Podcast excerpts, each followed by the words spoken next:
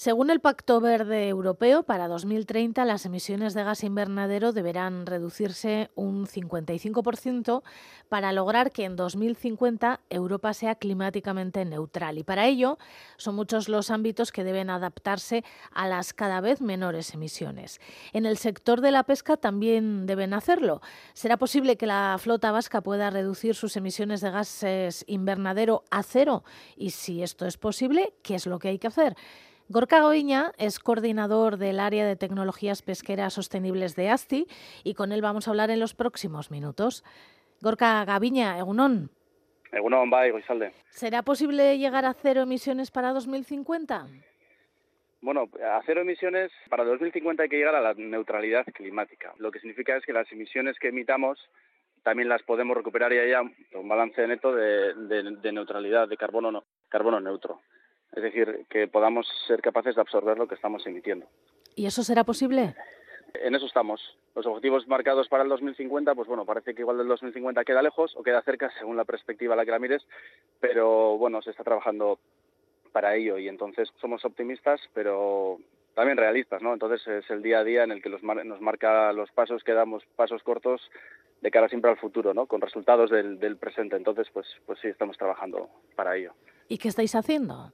Tenemos una, una, línea, llevamos ya 15 años trabajando en, en, lo que es descarbonización y eficiencia energética en, en los barcos de pesca, ¿no? tanto de, de, bajura como de altura. Entonces hemos llevado a cabo bastantes proyectos muy aplicados donde hemos probado cosas en, a bordo de, de buques y hemos podido ver pues bueno qué estrategias pueden ser más más óptimas de cara a un ahorro de combustible no entonces a día de hoy también llevamos a cabo ya ha cambiado un poco el paradigma ahora estamos ya en una fase de transición, con lo cual estamos llevando a cabo proyectos en los que medimos los, lo que es la actividad de los buques, los patrones operativos, consumos, de cara a una posible reconversión, pues en el caso de, los buques pequeñitos, de los más pequeñitos, de los que llamamos de escala pequeña o de menos de 12, 14 metros, pues, pues ver si podemos electrificarlos y hemos hecho auditorías energéticas.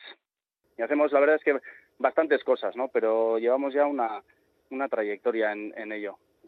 ¿Estos barcos pequeños podrán ser eléctricos y podrá funcionar?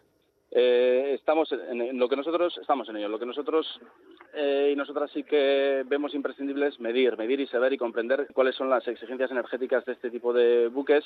Por ejemplo, los pequeños si vamos a electrificar para que puedan seguir cumpliendo con sus operativas habituales sin ningún tipo de riesgo en cuanto a autonomías y, posibles eh, demandas puntuales de energía y tal, ¿no? Entonces, Sí que es verdad que bueno ya tenemos aquí un caso en el que estuvimos trabajando que es un barco algo mayor y bueno es el barco de la Escuela Náutica de, de Pasaya de Blas de Lezo, pues el, Orce en el que bueno colaboramos con otro consorcio de empresas en las que las lideró otra empresa, en en este caso, en la electrificación de, de un buque, ¿no? Entonces intentamos aprender de eso para ver si podemos aplicarlo a nuestra flota. A día de hoy hay barcos ya eléctricos pequeños, pero bueno, los tenemos en, Noruega, los tenemos ahí arriba y bueno, también tenemos contacto con ellos y intentamos eh, aprender para, ver si se puede aplicar en nuestra realidad, que es, nuestra costa y nuestra flota. Esa flota, la noruega o la de las costas más nórdicas de Europa, ¿es un ejemplo a seguir?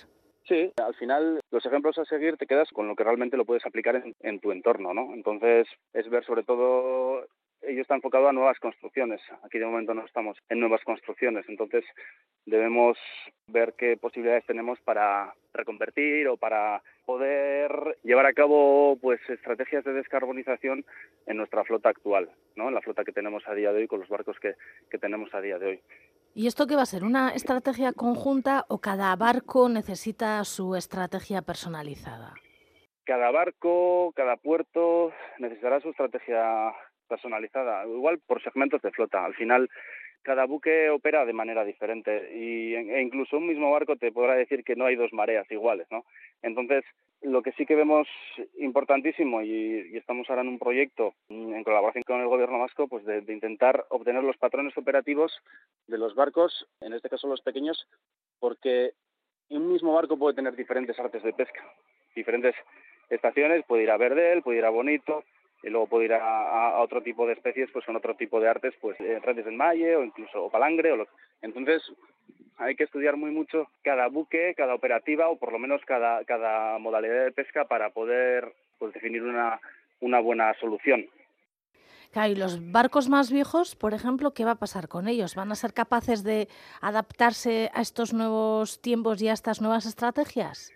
Sí, bueno, adaptarse o, por lo menos poder contribuir, aunque sea, aunque tenga más más años, porque sí que es verdad que la de la flota pues es, elevada, siempre hay soluciones en las que no, puede, no igual no requiere una gran inversión o incluso muy pequeña y puede dar unos buenos resultados. No tienes que por qué llegar a, emitir cero porque estás en un, llevas con un motor, digamos, 100% eléctrico a baterías, pero en un barco que tiene un motor diésel de combustión, pues bueno, pues, pues igual puedes optimizar su régimen de ruta, no sé, puedes, puedes mirar por otros sitios en los que sí que hemos observado a lo largo de diferentes proyectos que hemos hecho, pues que, que se puede ahorrar. Por lo que cuentas, parece que va a ser más fácil o más menos complicado esta transición en los buques y en los barcos pequeños que los grandes, ¿no? Empezamos ya, bueno, claro, esto va por demanda de energía, ¿no? Pero y por, y por autonomía. Pero bueno, empezamos siempre por la flota más pequeña, porque la vemos como que es más más fácil de poder adaptarla, ¿no? Al final, pues bueno, pues las autonomías, son mareas de día, principalmente, ¿eh? luego también está la costera bonito, ¿no? Pero son mareas de, de, día en la que, bueno, pues se puede asemejar más a lo que puede ser un vehículo eléctrico, ¿no? De que lo puedes cargar todas las noches. Pues en este caso, en este sentido, si hablamos de electrificación, pues puede ser, pues igual la solución, ¿no? aparte porque ya tenemos alguna referencia, como he comentado, en, en el norte de Europa y, podemos también aprender de ahí. Hmm. Pero bueno, hay otro tipo de soluciones. Se está trabajando mucho, bueno, ni más de, ¿no? En el ámbito de la investigación, otro tipo de combustibles de bajo carbono y, bueno, allí pues tendría más sentido para la flota más más grande, ¿no? Y otro tipo de energías, por ejemplo, no sé, las placas solares, no sé si se tendrán capacidad para unos barcos así bueno, lo que puede tener capacidad, no, no, las placas solares de momento, pues bueno, lo que podemos generar, pues bueno, pues sí que lo puedes acumular a bordo para otro tipo de consumos. Ya, mira, aquí en el barco que hemos comentado antes, en el, en el norte han instalado unas placas solares. Obviamente con esas placas solares no abastece para toda la demanda de energía en cuanto a, por ejemplo, la propulsión que necesita, ¿no? Pero bueno, sí que aporta y entonces se trata un poco de aportar, ¿no? De ir descarbonizando donde podemos ir aportando. Eh, antes lo has dicho, ¿no? No solo los barcos, también los puertos tendrán que adaptarse a todos estos cambios. Claro, efectivamente, la descarbonización de, la flota también paralelamente tiene que venir con eh, la descarbonización de los puertos.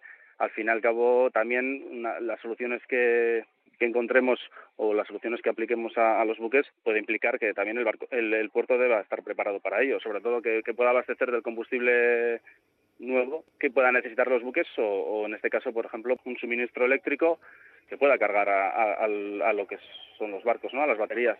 Y bueno, tenemos ya tenemos un ejemplo aquí en Pasaya que lo inauguramos la semana pasada, que tenemos, hemos desarrollado pues con un consorcio de empresas de aquí de la comarca de Aldea una estación de carga, digamos, inteligente o que bueno que promueve las smart grids en entornos portuarios y es una estación de carga para cargar este barco que hemos comentado, el Orte, mediante aporte de energías renovables y además que controla los flujos de energía.